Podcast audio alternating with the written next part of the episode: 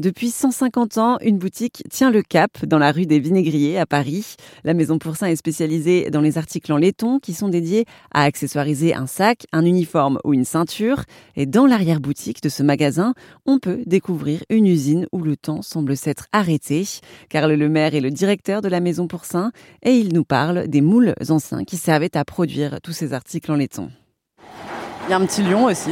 Ah bah ça c'est le fameux, fameux lion. Hein, euh, alors je ne sais plus sur quel corps d'armée c'était, mais euh, il est assez, assez souvent là. C'est très marrant parce qu'il y a toute une collection, parce que c'est qu'à l'époque les uniformes étaient très de circonstances, notamment dans les écoles, dans les pensionnats, pour les gardes forestiers, pour la SNCF, enfin les débuts des chemins de fer.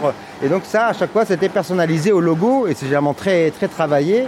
Et c'était l'emboutissage qui pouvait le faire.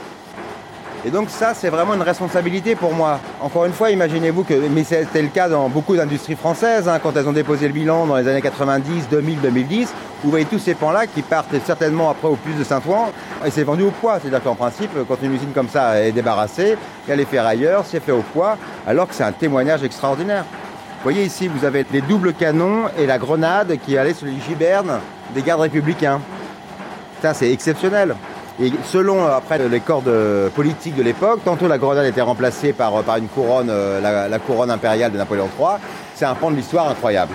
Il y a cette partie-là, donc c'est matrice, et puis après vous voyez le mur qui est tapissé de petites plaques laiton. Hein. Donc on reconnaît d'ailleurs le laiton quand il vieillit avec le temps, c'est un peu comme les statues dans les jardins. Il y a ce vert de gris qui se pose, mais en fait si je dois repolir les pièces, elles seront jaunes comme du laiton tout neuf quoi. Donc ça a beau avoir 180 euh, ans, si je les renettoie, elles sont comme neuves. Ça, ça fait partie de la magie du laiton qui explique aussi son côté recyclable euh, et qui plaît beaucoup euh, pour, pour les normes écologiques. Merci à Karl Lemaire pour cet entretien pour RZN Radio. La Maison pour Saint se situe au 35 rue des Vinaigriers dans le 10e arrondissement de Paris.